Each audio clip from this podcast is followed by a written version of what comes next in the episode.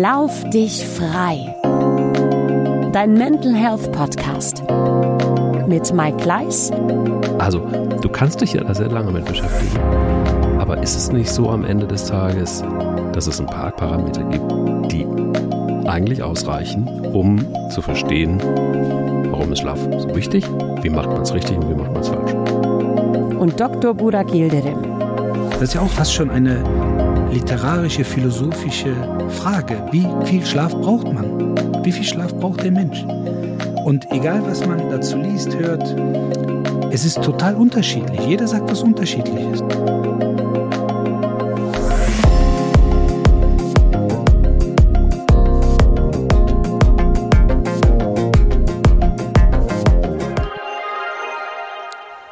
Hallo lieber Burak, wie hast du geschlafen?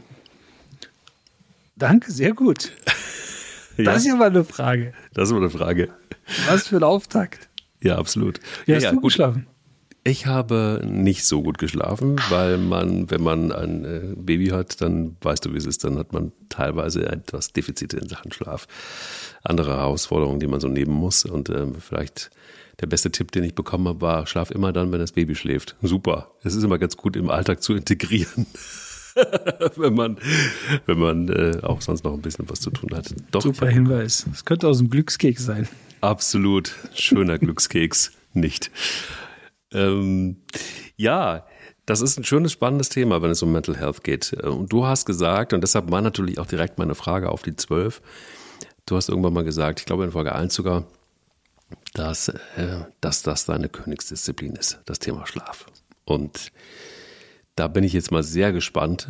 Ähm, wahrscheinlich werden wir da fünf Folgen brauchen, denn das Thema Schlaf ist ja eins, das wahnsinnig, wahnsinnig groß ist.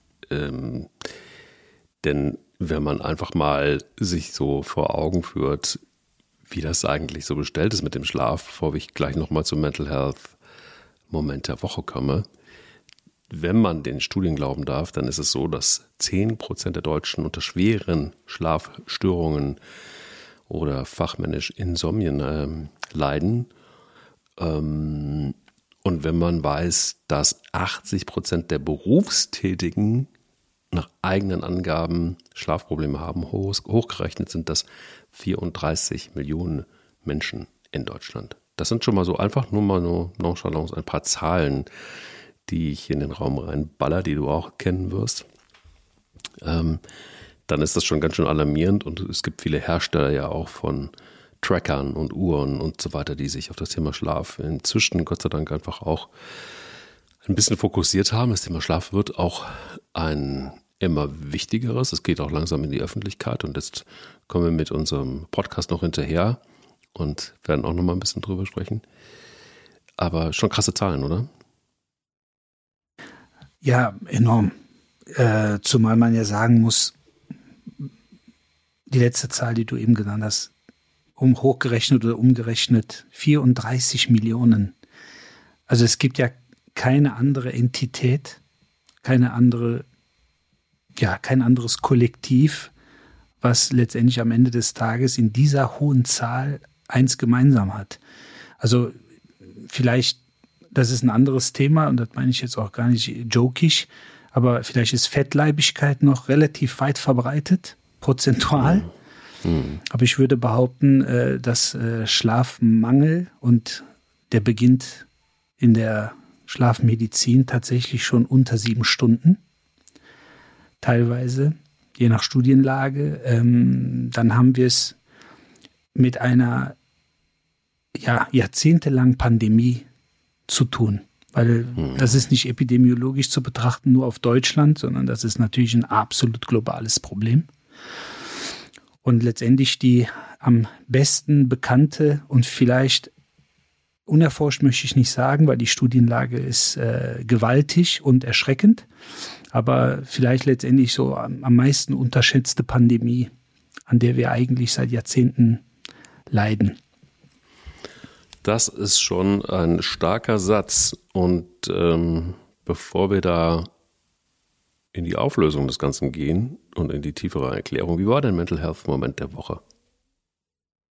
Ja, den habe ich mir sozusagen in Anlehnung an unsere Folge, habe ich mir den gegönnt, äh, indem ich meinen Kaffeekonsum zeitlich vor allen Dingen, äh, in, in der Menge äh, konsumiere ich sowieso kaum nennenswerte Dosen.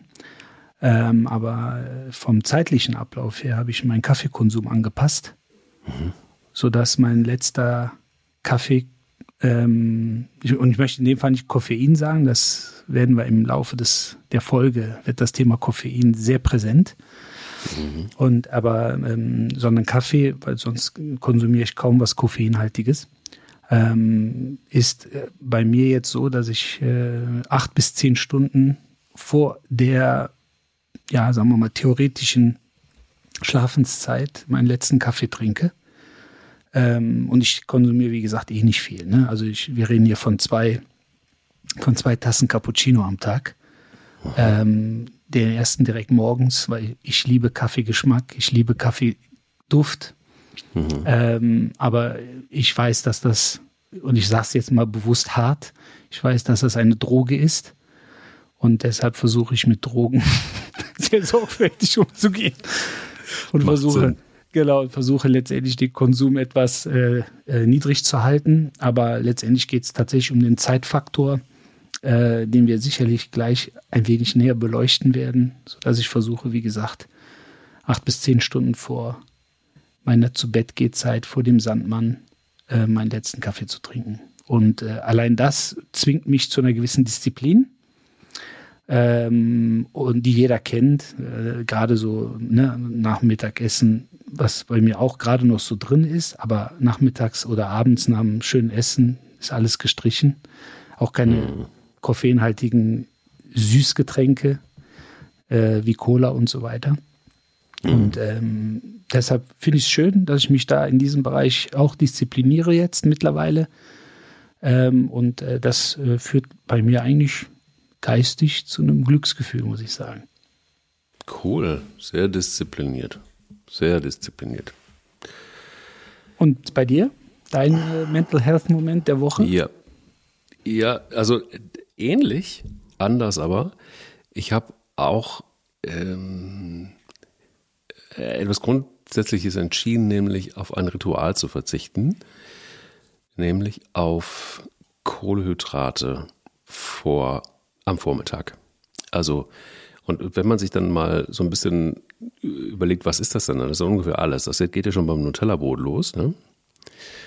ähm, was ich wirklich geliebt habe. Es ist wirklich Kindheit pur. Es ist, äh, du kannst mir hundertmal erzählen, es ist äh, schädlich, natürlich, und das ist der letzte Dreck. Ja, aber es schmeckt so gut. Und wenn man dann noch ein frisches Brot dazu hat, dann ist das natürlich einfach auch eine doppelte Peitsche an Kohlehydraten und Zucker. Wunderbar. Da kommst du gut rein in den Tag. Nicht? Ähm, und, ähm, und wirklich versucht tatsächlich das erste, was ich so esse, fast schon mit dem Mittagessen ähm, äh, zu verbinden und dann grüne Sachen zu essen. Also ich habe ja heute Morgen zum Beispiel, äh, späten Morgen, Mittag, einfach so eine äh, Pfanne mit Spinat gemacht und ein paar, äh, ein paar Shrimps und äh, hab's gefeiert ohne Ende. Aber es ist, und das mache ich jetzt irgendwie seit, seit nach dem Fasten eine ganze Woche lang schon, dass ich einfach Gemüse zu mir nehme. Warmes Gemüse äh, mit ein bisschen Fisch oder mit, äh, mit, mit einem Ei oder was auch immer. Ähm, und du merkst richtig, wie du dich A disziplinieren musst, weil es gibt natürlich die Momente, wo du sagst, oh, jetzt so ein schönes Müsli mit ein paar Früchten drin und mit schön Milch noch aufgefüllt oder mit einem schönen Joghurt rein, ähm, was dir dann auch richtig im Magen liegt über Stunden. und noch einen Kaffee drauf. Ähm, ja, also ich trinke zum Beispiel auch viel, viel, viel weniger Kaffee, obwohl ich es genauso wie du kaum ertragen kann, ohne Kaffee auszukommen morgens. Äh, deshalb muss auch einer sein. Und dann gibt es Tee. Das ist natürlich jetzt, da ist ja, sind ja auch Stoffe drin, die süchtig machen. Ähm, ist jetzt nicht so, dass das eine viel, viel gesünder ist, aber es ist natürlich schon auch äh, nicht ganz so krass. Und ähm, ja, also bei dieser Umstellung, es läuft jetzt eine Woche. Einmal gab es eine Hieper auf das berühmte Nutella-Brot, das habe ich mir dann aber geklemmt und dachte, komm, du musst aber mal ein bisschen durchhalten. Und in der Tat geht es mir deutlich besser. Ja, ist auch eine, also für mich wäre das auch eine Riesendisziplin, äh, muss ich sagen, die aufzubringen. Ja. Äh, das, fiel mir beim, das fiel mir beim Kaffee tatsächlich leichter. Zumal, also gerade jetzt in meinem Fall, ich brauche den Kaffee halt 0,0, um quasi aus dem Quark zu kommen, ne? sondern das ist für mich ein reines Genussmittel. Also wie gesagt, Geschmack, Duft, morgens das Ding sich zubereiten. Also das ist für mich wirklich, das ist so Make My Day Moment direkt am Anfang des Tages. Mhm. Ähm, aber äh, gewisse andere Dinge, also du hast ja die Nuss-Nougat-Creme schon angesprochen, äh, das ist schon, das ist so Endboss, ne? das ist schon echt schwierig. äh, in diesen ganzen Themen, äh, ich versuche mich dann, äh, sagen wir mal, selber so ein bisschen rauszureden, indem ich sage, ja, Nutella nicht mehr, aber dafür Nudossi, kein Palm, kein Palmöl und 36 Prozent Haselnussanteil. Guck das mal. Irre. Also ja. 36 Gramm Haselnüsse auf 100 Gramm. Boah. Mhm. Nur das gibt es bei Nudossi, nicht bei Nutella. Wäre auch zu teuer dann. Würde so eine, wäre wahrscheinlich so ein Ding zweistellig im Euro-Bereich kosten, wenn das von Nutella wäre. Aber ja. anderes Thema. Äh, aber Thema äh, dunkle Schokolade. Auch da ist ja. Koffein drin. Verdammt. Das unterschätzt wollt, man, ja? Ich wollte nämlich jetzt gerade noch sagen, guck mal, und das Ganze jetzt noch 36 Prozent Nüsse und dann noch dunkle Schokolade, dann hast du alles richtig gemacht. Ja, so sieht's aus, so sieht's aus. Ja, aber ist so gut. Dann haben wir doch, ja. zumindest ernährungstechnisch haben wir unsere Mental Health Momente doch irgendwo vereint. Ja, absolut. Unsere Schlafgewohnheiten sind aber wahrscheinlich sehr verschieden. Und jetzt kommst du als Fachmann des Schlafs was äh, hat dich dazu gebracht, dich doch etwas intensiver mit dem Schlaf zu beschäftigen? Ich weiß, ähm, ist ja gar kein Geheimnis. Du hast in der Tat auch sogar, du bist ja nicht nur Arzt, du bist äh, nicht nur mit Partnern zusammen der Erfindern des Autolabs, du hast sogar auch einen, einen, einen Schlafdrink, einen Recovery Drink erfunden. Äh, Tonin könnt ihr mal gucken. Ähm, machen wir jetzt einfach knallhart Werbung für und äh, da kannst du dann auch mal erklären, Warum bist du so angefixt äh, von, von, vom Thema Schlaf? Also erstmal, weil ich tatsächlich selber sehr gerne schlafe. Äh, hört sich komisch an vielleicht, aber deshalb fand ich sehr bemerkenswert und äh, wir führen ja Vorgespräche, Nachgespräche, ja. wir schreiben uns unter der Woche. Ja. Aber diese Frage, die du am Anfang gestellt hast, wie hast du geschlafen? Wer, wer stellt die heutzutage im Alltag denn noch? Also, ja. also hast du schon mal jemanden erlebt, der sagen wir, ins Büro reinkommt oder oder in die Praxis, jetzt aus meinem Fall, oder ein Kunde, mit dem man sich trifft und dann sagt er, ey, ich habe so geil geschlafen, acht Stunden durchgeratzt. Ich fühle mich wirklich, als könnte ich Bäume und Mau äh, Bäume ausreißen und Mauern einreißen. Das sagt doch keiner. Warum? Denken wir auch an Folge zwei zurück nochmal, Thema Depression, Alice im Wunderland. Das hat übrigens einigen sehr gut gefallen. Fühlten sich auch nochmal in die Kindheit zurückversetzt und wir wissen ja alle, als Kinder ging es uns top. Ja. Aber auch so darf es uns ruhig top gehen. Ähm, nämlich das Thema ähm, Leistungsdruck. Ja. So, und mit dem Leistungsdruck, dem heutzutage auferlegten, wird unter anderem auch ein Druck erzeugt weniger zu schlafen. Also früher zum Beispiel, als ich angefangen habe, und wie jeder, der sich normalerweise für die Orthopädie und Unfallchirurgie interessiert, kommst du irgendwo ins Krankenhaus, klein, mittel, groß, spielt keine Rolle. Rund um die Uhr wird gearbeitet, so, und dann sind da die alten Recken, die dir dann Gott sei Dank als Ausbilder und Ausbilderin zur Verfügung stehen. Und dann kommen natürlich so Sprüche wie, in eurem Alter haben wir 48 Stunden Schichten geschoben. Ja. Die nächste Generation 36 Stunden Schichten. Und wir mussten uns dafür entschuldigen, dass wir nur 24 Stunden Schichten machen. Jetzt mittlerweile wird gestempelt. Also das heißt, ich sage mal fast wie Regelarbeitszeit. Mhm. Äh, also da würden sich einige äh, Kollegen aus der Chirurgie, die würden sich im Grabe umdrehen, wenn sie das hören würden oder mhm. wissen würden.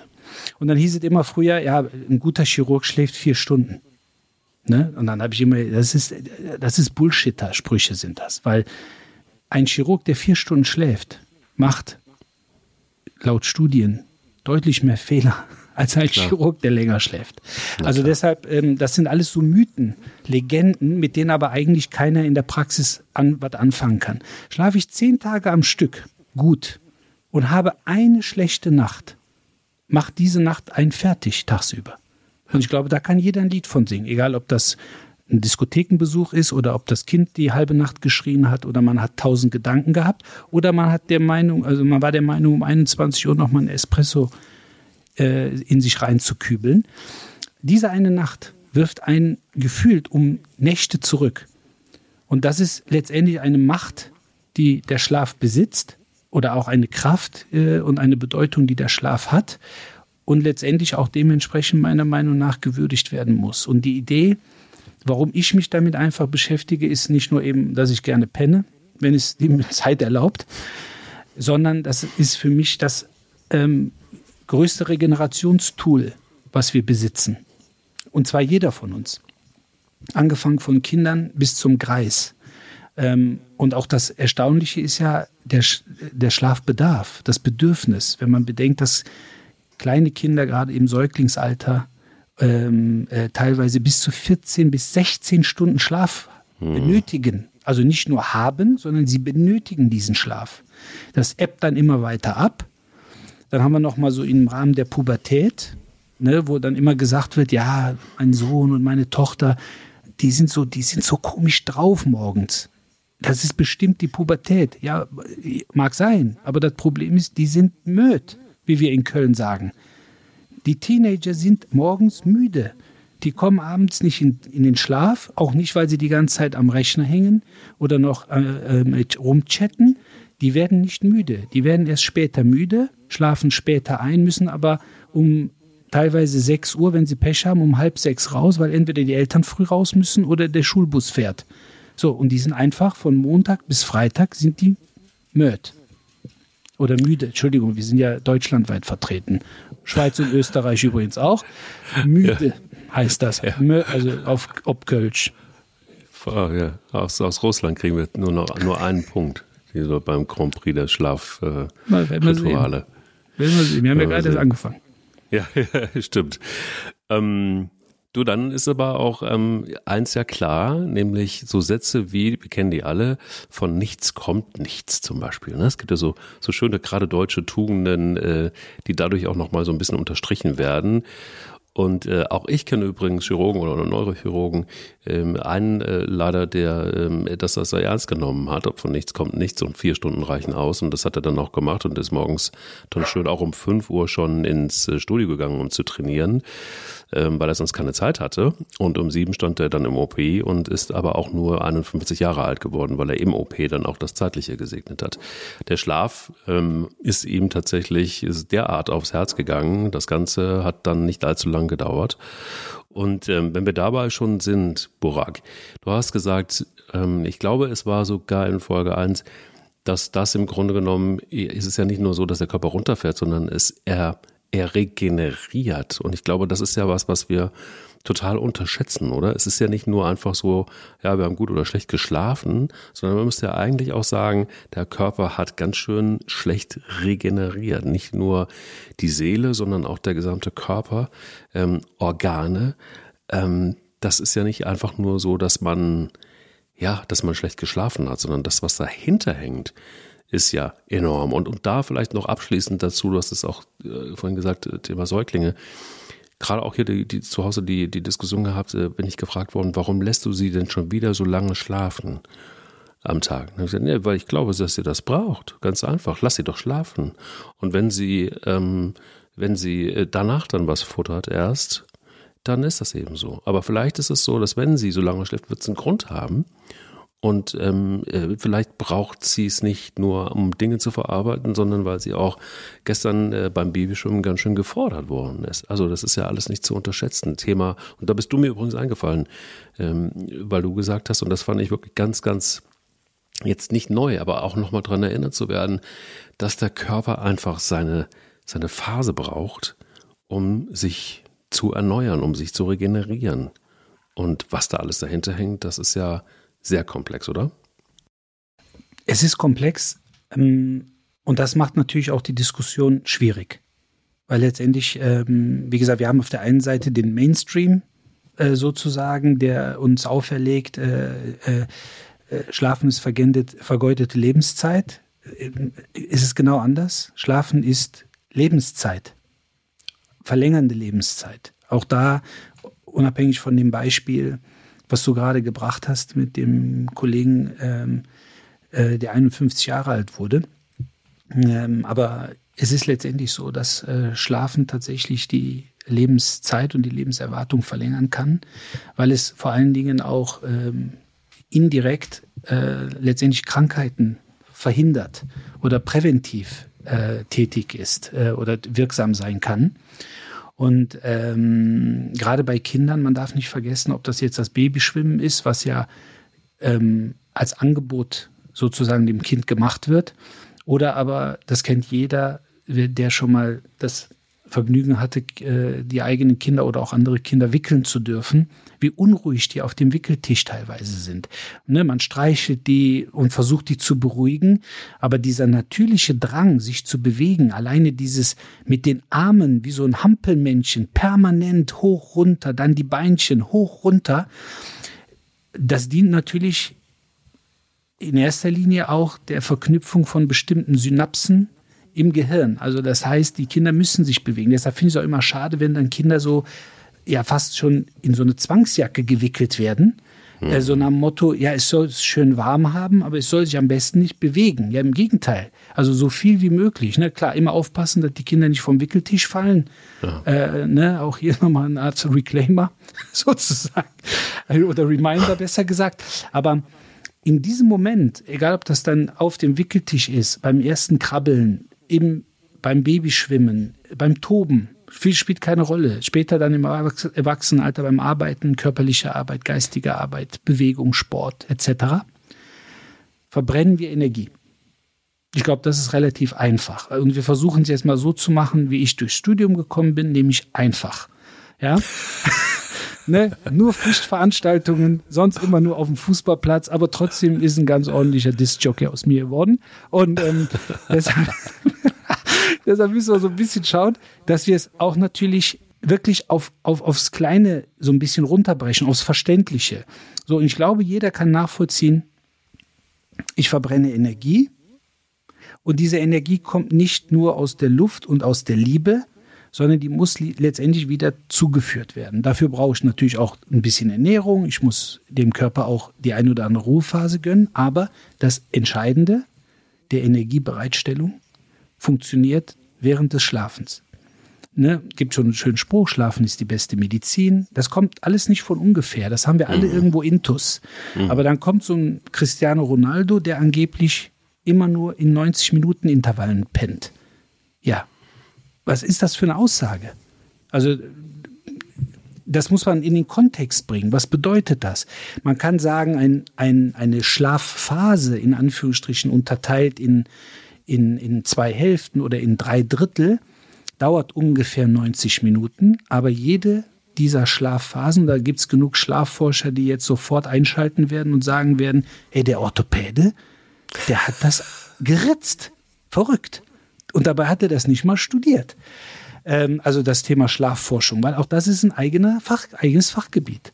Es gibt Schlaflabore äh, etc. pp. Aber ähm, jede Schlafphase, die von mir aus 90 Minuten dauern kann, más o menos, ähm, ist unterschiedlich aufgebaut, je länger der Gesamtschlaf dauert.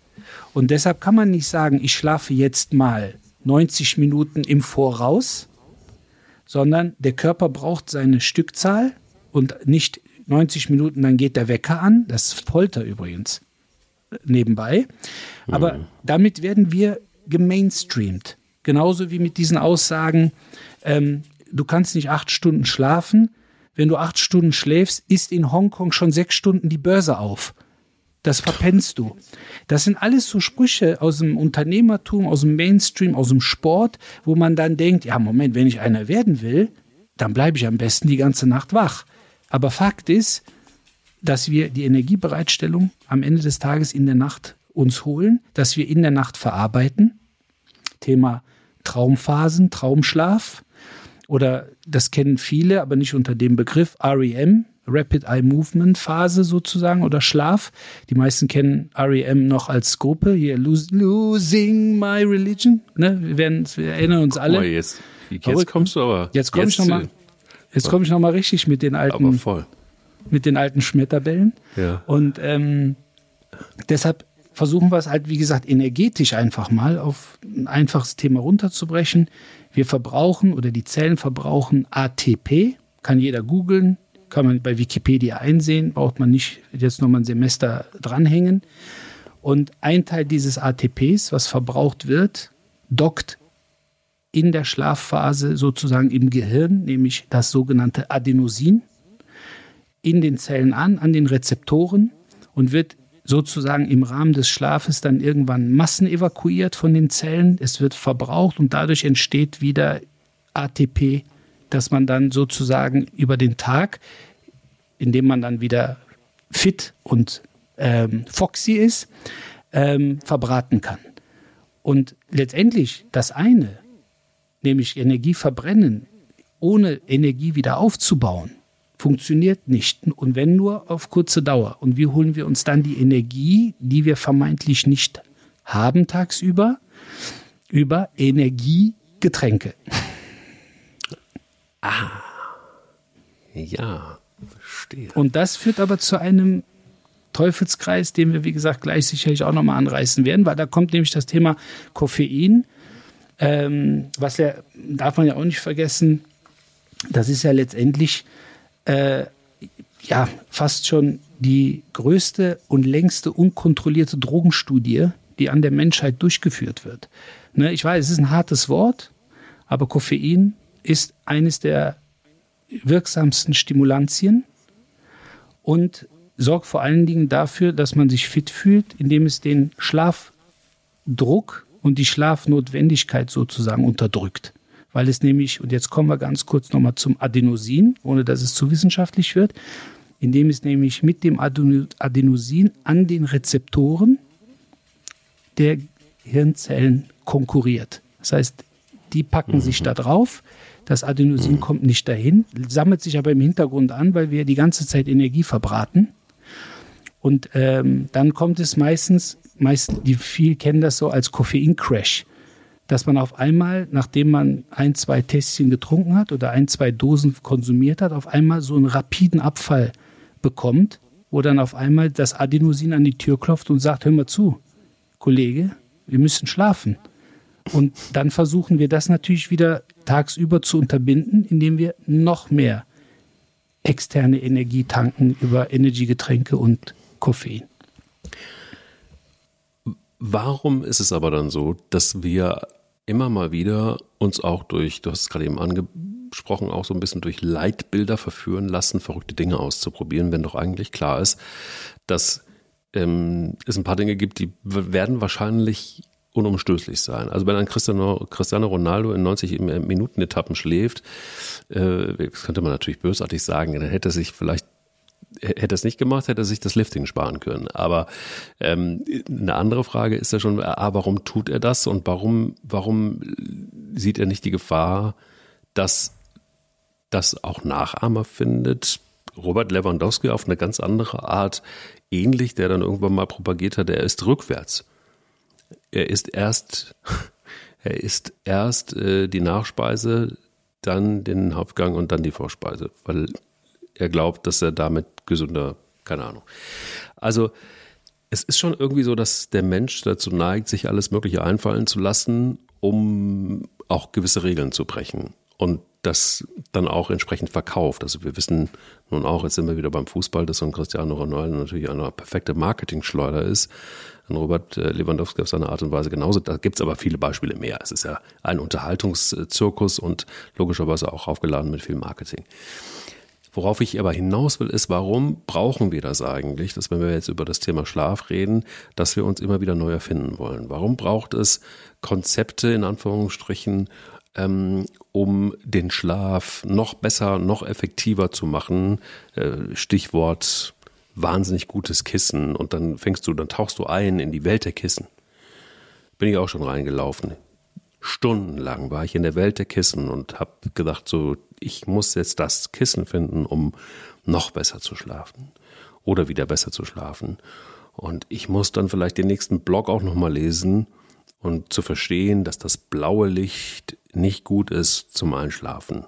Und ich muss verstehen, dass, also du kannst dich ja da sehr lange mit beschäftigen, aber ist es nicht so am Ende des Tages, dass es ein paar Parameter gibt, die eigentlich ausreichen, um zu verstehen, warum ist Schlaf so wichtig, wie macht man es richtig und wie macht man es falsch.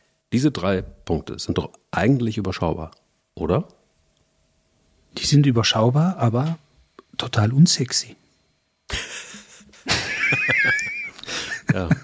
Hm. ja, aber letztendlich ist es ja so. Also ich sag mal, ne, äh, man kann, man kann ja sagen, acht Stunden Schlaf. Warum übrigens? Das ist ja auch so eine, eine, fast schon eine literarische, philosophische Frage. Wie viel Schlaf braucht man? Wie viel Schlaf braucht der Mensch? Und egal, was man, was man dazu liest, hört, es ist total unterschiedlich. Jeder sagt was Unterschiedliches. Der eine sagt, ja, jeder Jack ist anders. Der eine schläft zehn, der andere nur acht Stunden, der andere braucht äh, dem reichen sechs. Ähm, und auch da herrscht ja zumindest im Mainstream, wenn man das so überblickt, Uneinheitlichkeit.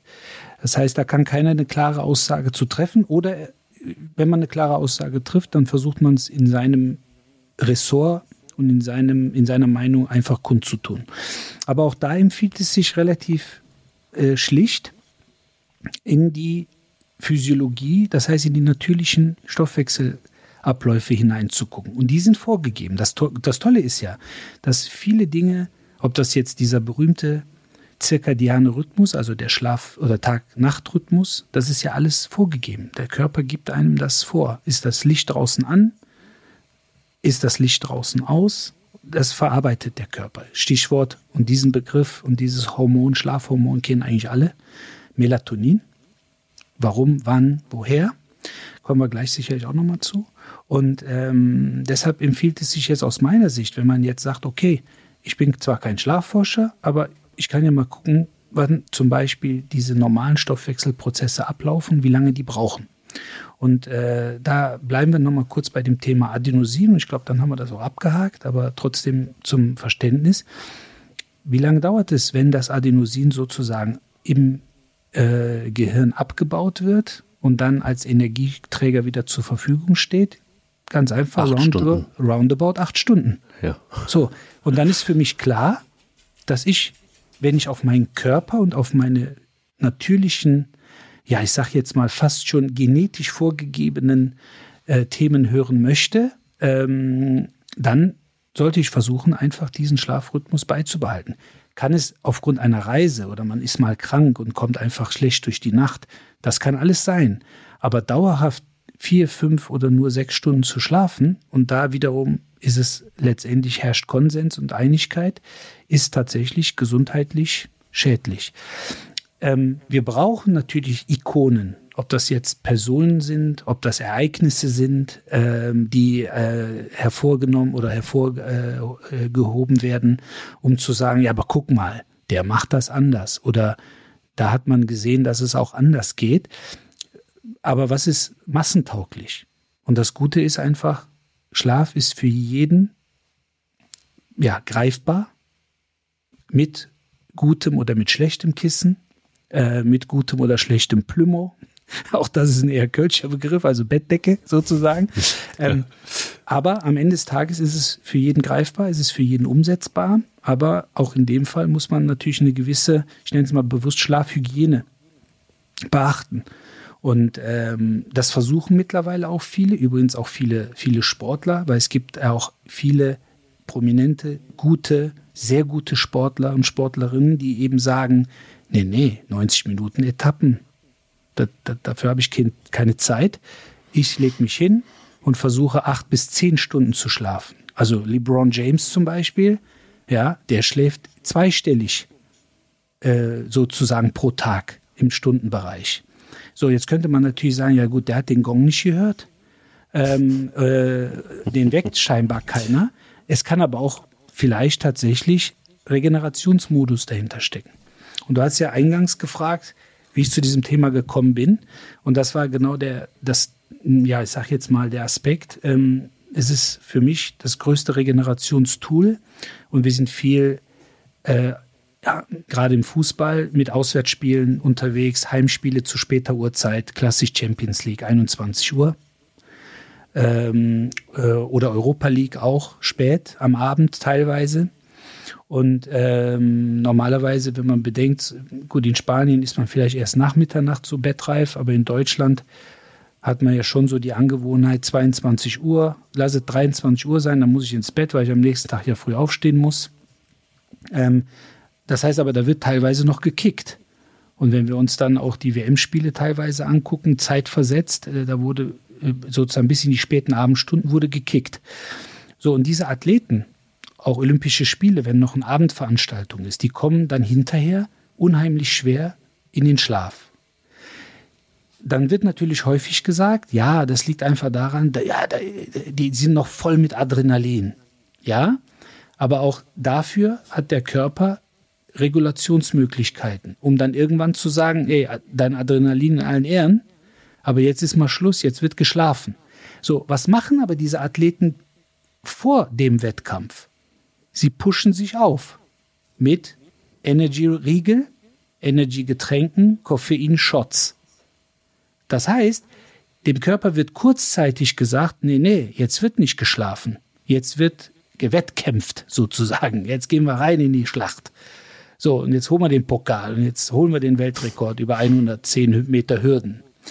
Ähm, das Problem ist aber, dass natürlich die Wirkung dieser Stimulantien viel zu lange anhält. Also mit anderen mhm. Worten, nehme ich beispielsweise um 20 Uhr noch einen Koffeinshot oder äh, Wodka Red Bull sozusagen in der, in der, auf der Feier, dann wirkt letztendlich das Koffein mit noch 50 Prozent bis 2 Uhr nachts, weil der Koffein eine Halbwertszeit von fünf bis sieben Stunden hat, bis es also mhm. auf die Hälfte der Ausgangsdosis reduziert wurde.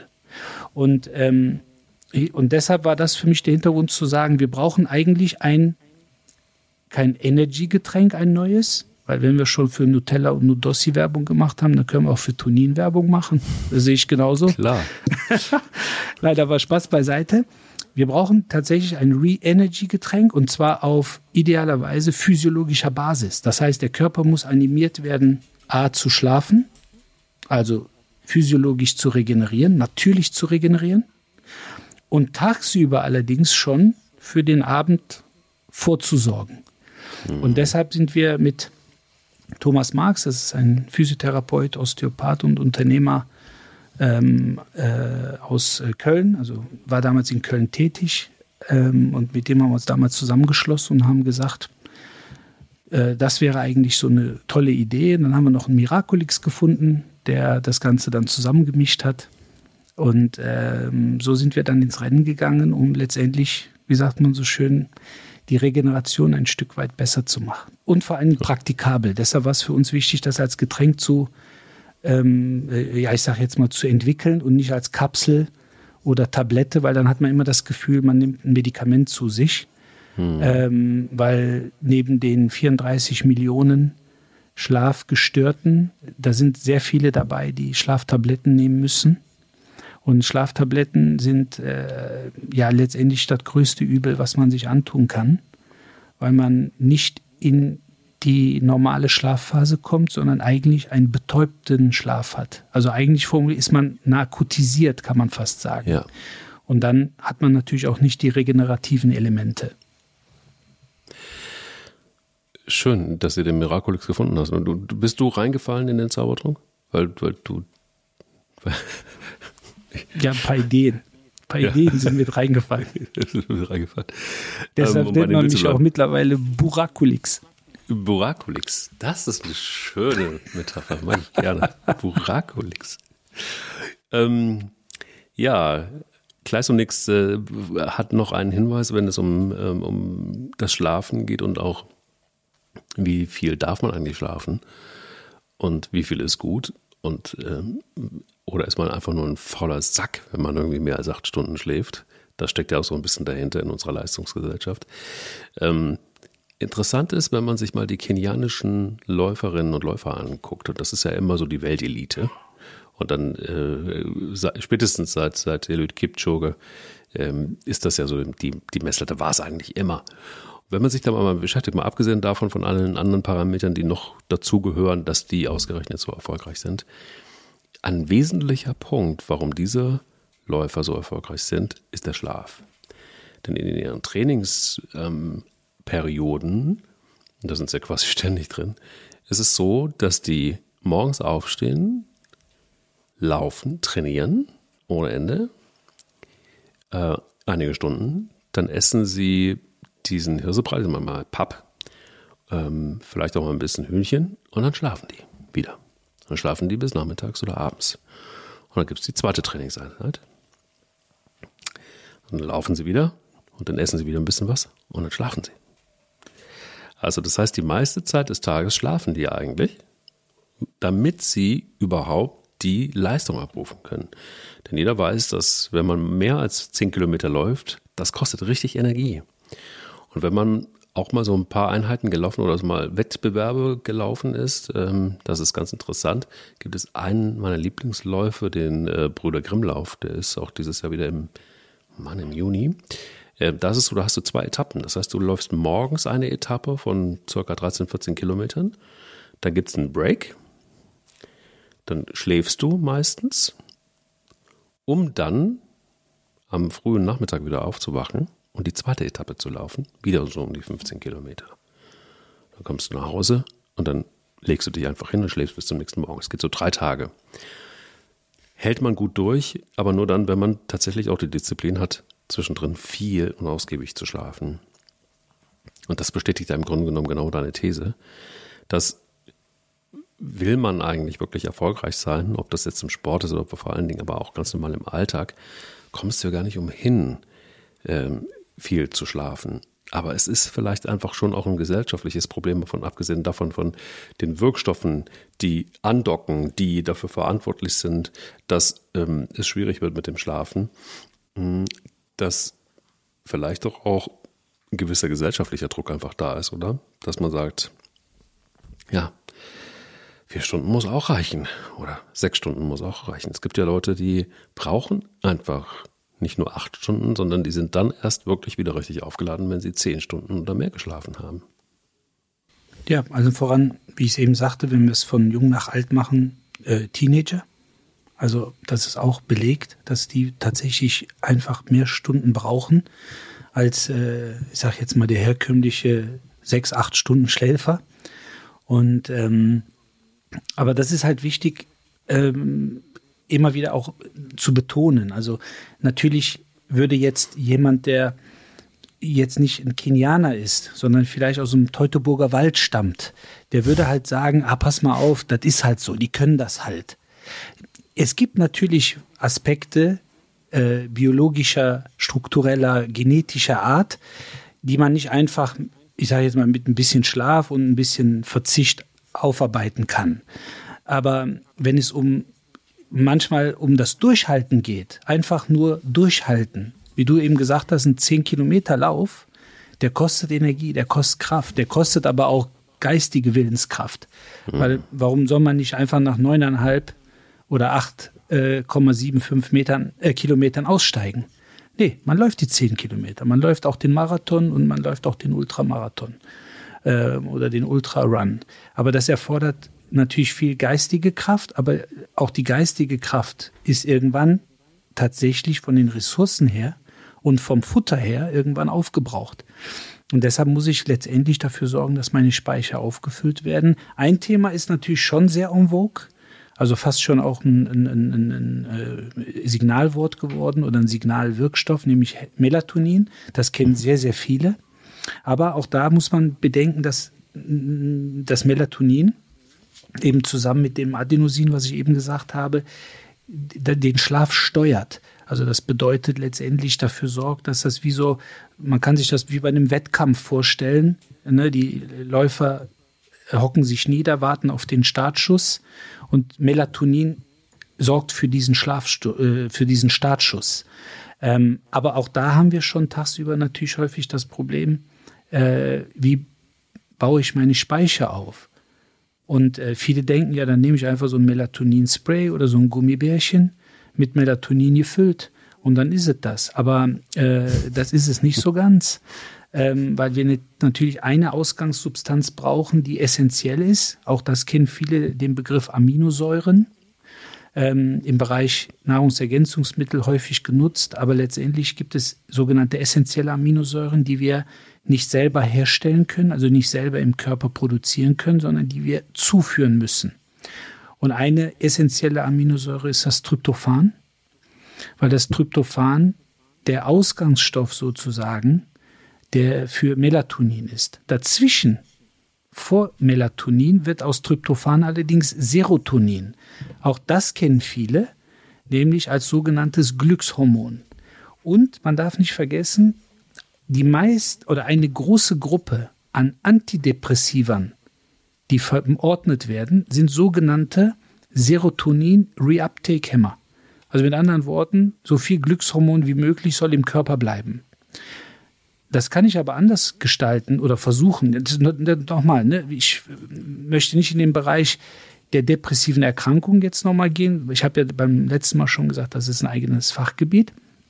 Aber auch da wäre den Anfängen, wenn ich weiß, Tryptophan muss ich zu mir nehmen über verschiedene ähm, Ernährung, äh, über verschiedene Nahrungsmittel, Nüsse etc. pp.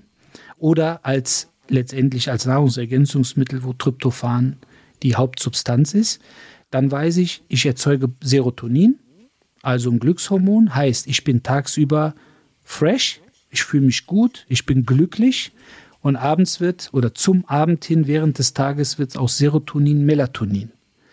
Dann kann ich das letztendlich versuchen, in meinen Ernährungskreislauf mit einzubauen, entweder als externum oder eben in Form einer, ich sage jetzt mal, ausgewogenen Ernährung. Auch das ist ein Riesenbegriff, kann man auch mal eine Folge zu machen, sicherlich. Ja, Aber ähm, ähm, das sind einfach so Bausteine, die ich mir einfach gut merken kann. Und deshalb ist das Tryptophan auch in dem Fall, wenn wir noch mal ganz kurz auf Tonin zu sprechen kommen dürfen, ist das Tryptophan eigentlich die Königszutat.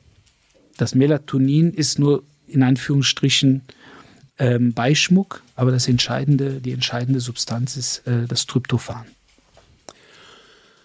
Wenn du mal versuchen würdest, einen allumfassenden Tipp zu geben, wie komme ich gesund zu einem gesunden, guten Schlaf. Ähm, welche Parameter sind da, sind da wichtig? Für alle die, die vielleicht keinen richtig guten Schlaf haben, für alle die, die vielleicht jetzt sogar zu den 34 Millionen gehören, ähm, was sind deiner Meinung nach so ähm, die wichtigsten Faktoren, um gut in den Schlaf und wieder rauszukommen?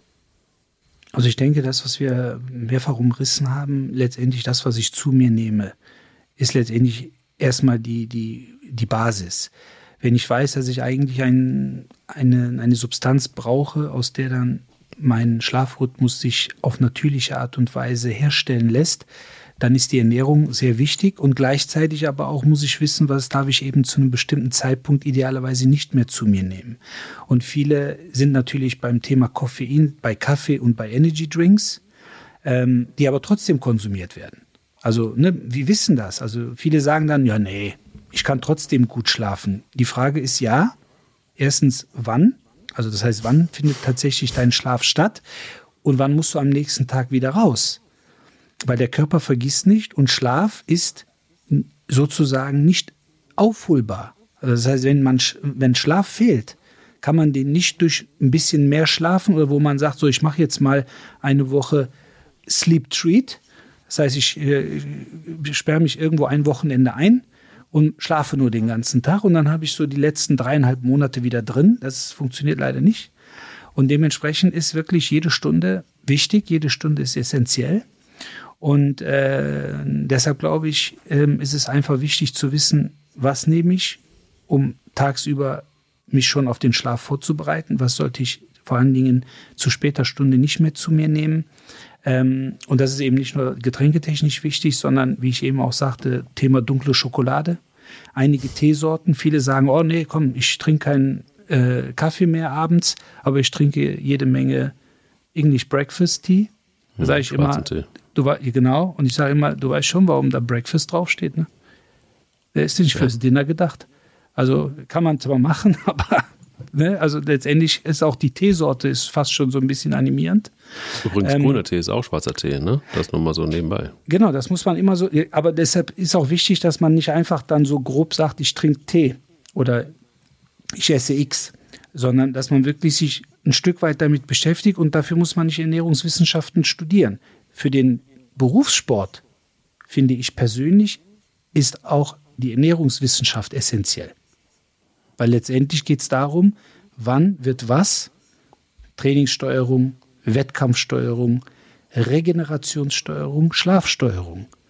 Deshalb ist wichtig, wann wird was zu sich genommen. Und da ist auch jeder Athlet individuell zu betrachten. Es gibt einen, der geht um 2 Uhr nachts ins Bett, weiß aber, um 11 Uhr stehe ich wieder auf. Das ist kein Problem. Gibt es aber die, die sagen, um 22 Uhr muss ich ins Bett, weil ich um 8 Uhr auf der Matte stehen will. Ist kein Problem. Die müssen aber unterschiedlich in Anführungsstrichen gefüttert werden. Und deshalb ist die Ernährungswissenschaft im Berufssport meiner Meinung nach enorm wichtig und hat einen eigenen Stellenwert und ist auch in dem Bereich tatsächlich ein eigener Ausbildungsberuf. Ist nicht einfach so, wir gehen mal zu DM, Doppelherz, Kalium, rein damit. Ja, oder Vitamin D, 1000 Einheiten. Brauche ich nehme jeden Tag Vitamin D, 1000 Einheiten? Ja, das ist der Mindesttagesbedarf. Damit kann man seinen Vitamin D-Spiegel schwer in die Höhe treiben. Und deshalb ist es halt wichtig, ähm, sich tatsächlich mit diesen Themen auseinanderzusetzen oder Abnehmpillen. Viele nehmen dann, ne, sagen dann, ja, ich mache so eine Kur, da sind auch Abnehmpillen dabei, ähm, aber ich schlaf scheiße. Ja, weil meistens auch Koffein in diesen Abnehmpillen ist, was so ein bisschen auch zügelnd wirken soll. Und deshalb muss man natürlich immer überlegen, was bekämpfe ich mit was. Und ähm, deshalb ist es, glaube ich, relativ, wenn man es mal wirklich einfach runterbrechen möchte, was schon schwer genug ist. Aber ähm, wichtig ist, glaube ich, dass man versucht, zur relativ gleichen Zeit ins Bett zu gehen. Also, dass man nicht so eine Varianz hat von drei bis vier Stunden. Mal ist es 22 Uhr, mal ist es 2 Uhr, mal ist es dann wieder 23 Uhr, sondern dass man auch da einen gewissen Rhythmus, eine gewisse Hygiene hat und versucht, den Körper und den Geist letztendlich auch da so ein bisschen zu disziplinieren und zu trainieren. Ähm, dann davor, und da wird nämlich eigentlich die Arbeit gemacht, äh, zu schauen, wann esse ich was, dass man nicht nah am Schlafen, zu der Schlafenszeit dann nochmal hochkalorisch isst, weil natürlich das Hochkalorische auch nochmal einen schönen Peak bringt, auch ein Glücksgefühl bringt, aber das brauche ich dann irgendwann abends nicht mehr unbedingt. Ähm, aber das Entscheidende findet wirklich tagsüber statt, wie man sich fit hält. Und dann sage ich, also bevor man dann zu einem Kaffee greift oder zu einer Dose Monster, also die ist so groß, dass man sich, also die spendet bei uns im, im, im Sommer, spendet die Schatten. So groß ist diese Dose. Äh, und ähm, dass man dann eher sagt, pass mal auf, ich krieg so einen kleinen toten Punkt, ich gehe mal fünf Minuten um Block. Also dass man eher sagt, komm, einmal fünf Minuten, zehn Minuten bewegen. Weil da, auch da wissen wir, das gibt auch nochmal einen Kick. Als zu sagen, so, und nochmal die dritte äh, Red Bull-Dose, weil die stapeln sich dann irgendwann. Und, äh, und am, in der Nacht kriegt man einen unruhigen Körper, weil der Körper die ganze Zeit damit beschäftigt ist, diese Stimulantien abzubauen.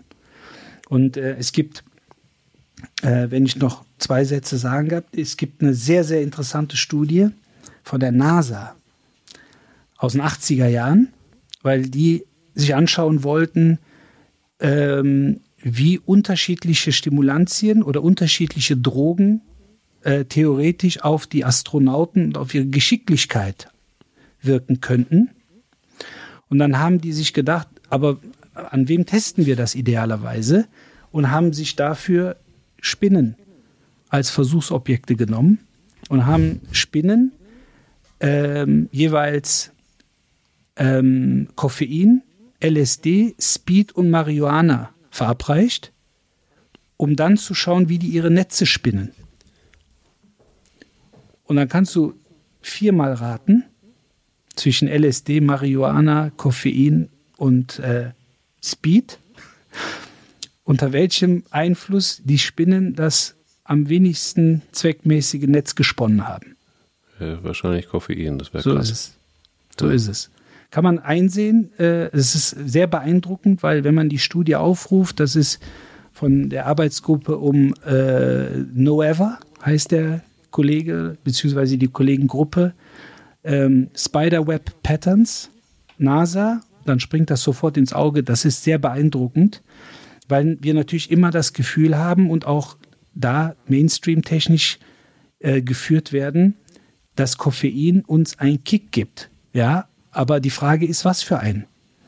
Und meistens ist der Kick, den wir bekommen, dass letztendlich Koffein den Schlafdruck sozusagen übertüncht, sodass wir das Gefühl haben, ah, wir sind nicht mehr müde. Und das ist natürlich schon in einem gewissen Maße Betrug am eigenen Körper und am eigenen Geist.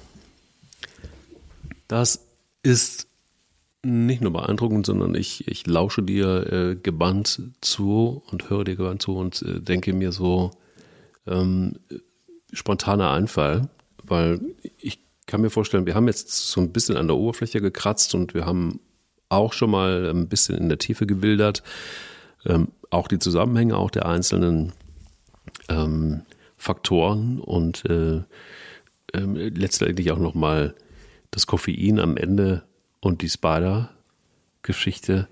Ich würde gerne spontan, wenn es für dich in Ordnung ist, vielleicht in der nächsten Folge nochmal ein bisschen auf den Schlaf ein zweites Mal eingehen, um dann zu klären, okay, was können wir nochmal ganz aktiv, ganz konkret tun? Also, welche Lebensmittel sind geeignet in der Vorbereitung auf einen guten Schlaf? Welche vielleicht eher nicht? Ähm, was braucht der Körper wirklich? Was wird uns aber auch nur suggeriert? Ähm, was ist aber auch mit den ganzen Mythen? Auch darüber würde ich gerne nochmal mit dir sprechen. Also Mythos blaues Licht. Ist das jetzt wirklich kriegsentscheidend, um gut in den Schlaf zu kommen, das wegzulassen oder nicht? Oder ist es doch das Buch, über dem man einfach einschlafen kann? Oder ist das überhaupt gut, das zu benutzen? Also wir kommen dann schon sehr in den Mental Health Alltagsbereich rein, aber ich glaube einfach, jetzt haben wir einen sehr guten und sehr unterfütterten theoretischen Teil gehabt. Lass uns mal noch ein bisschen beim nächsten Mal über die Praxis sprechen und was Menschen dafür tun können, vielleicht einfach mit einfachen Mitteln äh, entscheidend schon mal in ihr Schlafritual positiv einzugreifen, um vielleicht wirklich dann morgens äh, fitter zu sein.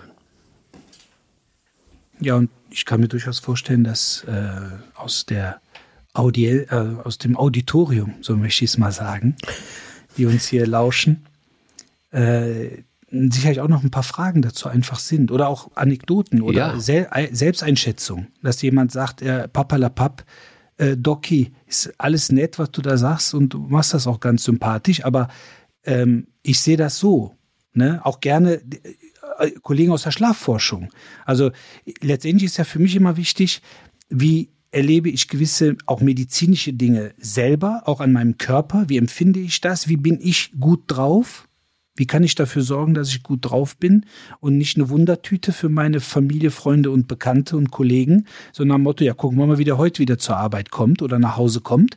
Ähm, und wie schaffe ich es, diese ganzen Themen, meine Themen, für mich ähm, zu verarbeiten? Und äh, deshalb ist für mich eine gewisse Schlafhygiene enorm wichtig. Da bestehe ich auch drauf. Also ich bin mittlerweile wirklich so, dass ich sage, ich, ich ziehe jede Minute, vor allen Dingen natürlich am Abend, tagsüber ist dann tatsächlich schwierig. Also so eine Siesta würde ich also wirklich von Herzen gerne halten. Klappt aber meistens nicht. Ähm, und deshalb ziehe ich abends wirklich jede Minute, die ich in den Schlaf investieren kann. Aber versuche mich auch darauf vorzubereiten. Deshalb würde ich mich freuen, wenn wir in den Austausch kommen, wenn wie gesagt, aus dem Auditorium heraus nochmal äh, auch Kritik kommt und Diskussion angeregt wird. Wir können das hier sofort mit aufnehmen, äh, verarbeiten, ähm, jonglieren. Und ich denke, ähm, dass in dem Fall tatsächlich eine zweite Folge explizit zu dieser Thematik wichtig wäre.